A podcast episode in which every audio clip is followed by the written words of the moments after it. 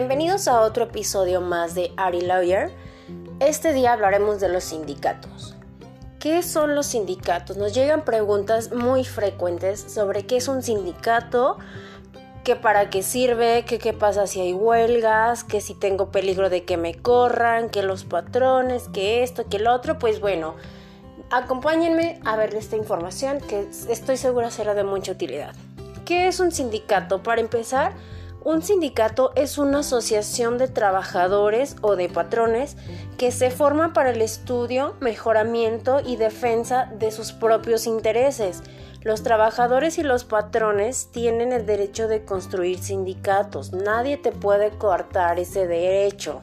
O sea, tú tienes tu derecho a formar un sindicato sin necesidad de una autorización previa, pues así lo prevé el artículo 356 y 357 de la Ley Federal del Trabajo. Tú como persona tienes derecho a formar tu sindicato, ser parte de un sindicato. Nadie puede llegar a decirte que no, que no puedes, que tienes que pedir permiso. Están equivocados, claro que no. Ah, también tenemos que decir que los, los sindicatos eh, tienen una cierta clasificación.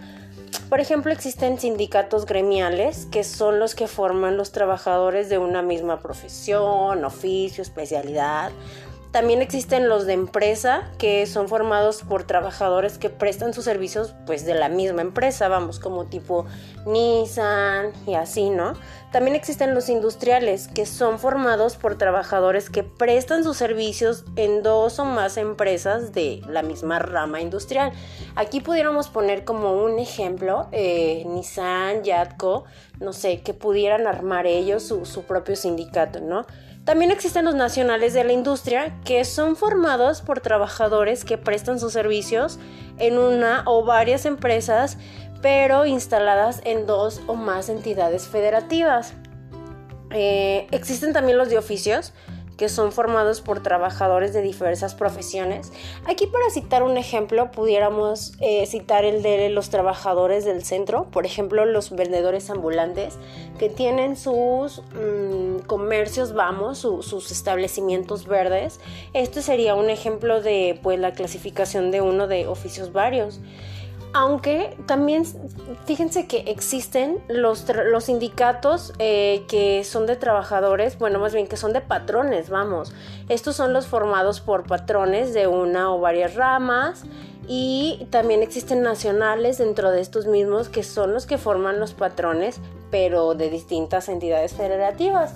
Así es, amigos, así como una persona normal puede, también los patrones, claro que sí, como que no. Y pues bueno, los requisitos para poder formar los sindicatos es pues para primero y de ley mayor de 15 años. No puedes, no sé, ser un menor y estar dentro de un sindicato. No puedes ingresar en un sindicato de demás trabajadores de confianza. Si tú eres trabajador de confianza, olvídate, no puedes. Bueno, claro que puedes, pero tendría que ser otro tipo de sindicato. Vamos, no el sindicato normal. Eh, digamos que los, sindicatos pueden, bueno, dentro de los sindicatos se determina la condición y los derechos de los miembros, pues que sean promovidos para este mismo. También se deben de constituir por lo menos con 20 trabajadores de servicio activo o con tres patrones por lo menos.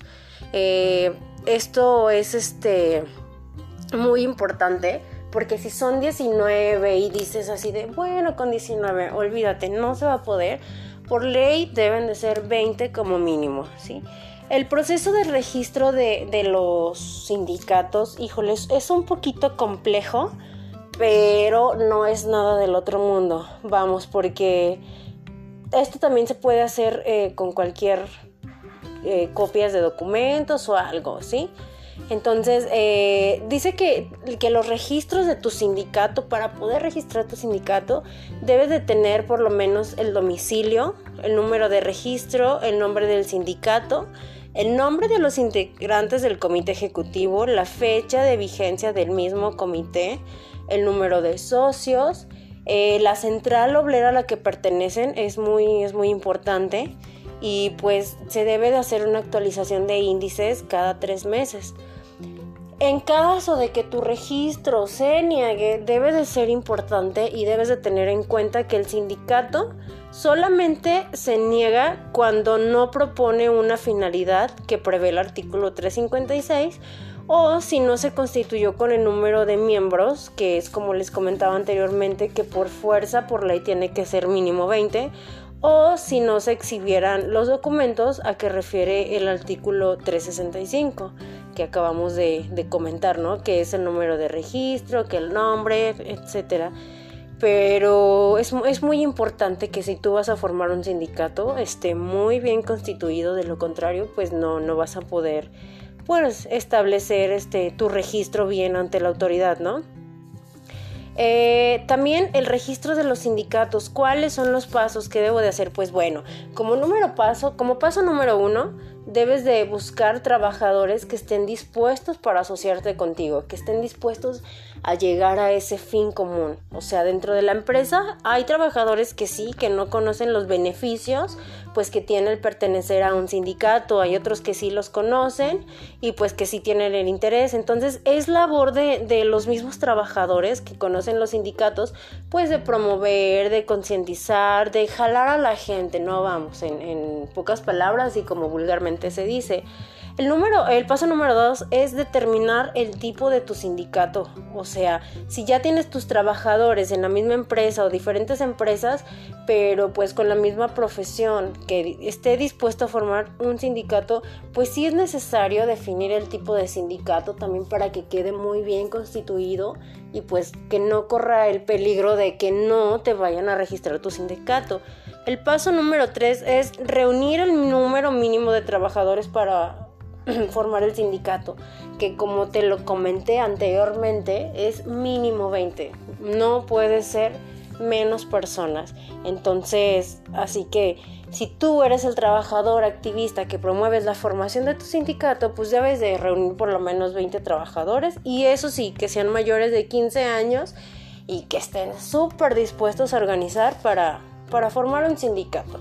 El paso número 4 es preparar y celebrar la asamblea constitutiva.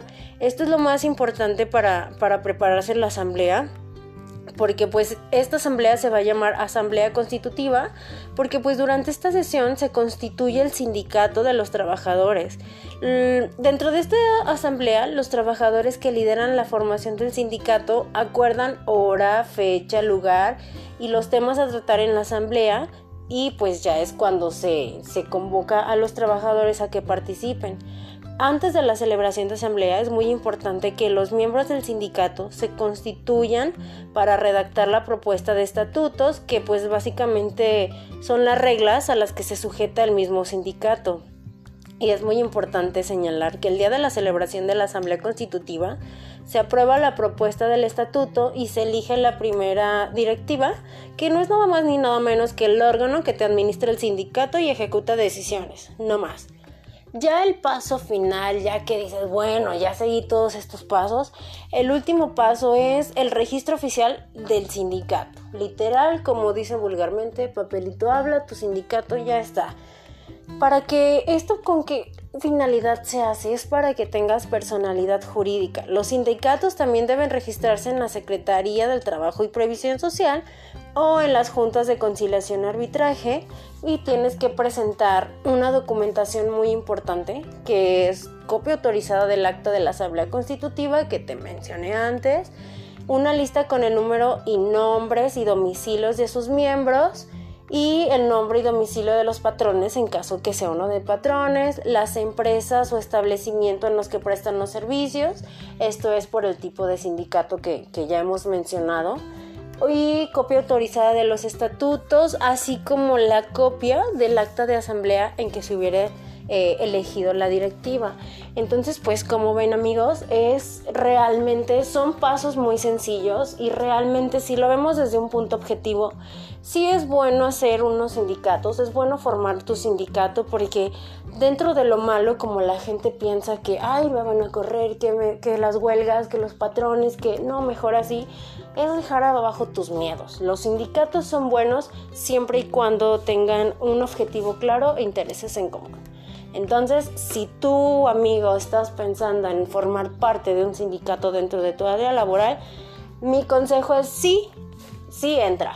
Infórmate los beneficios y todo y adelante, estás a muy buen tiempo. Y pues bueno amigos, esto fue todo por el episodio de hoy. Nos vemos en el próximo de Ari Lawyer. Hasta luego.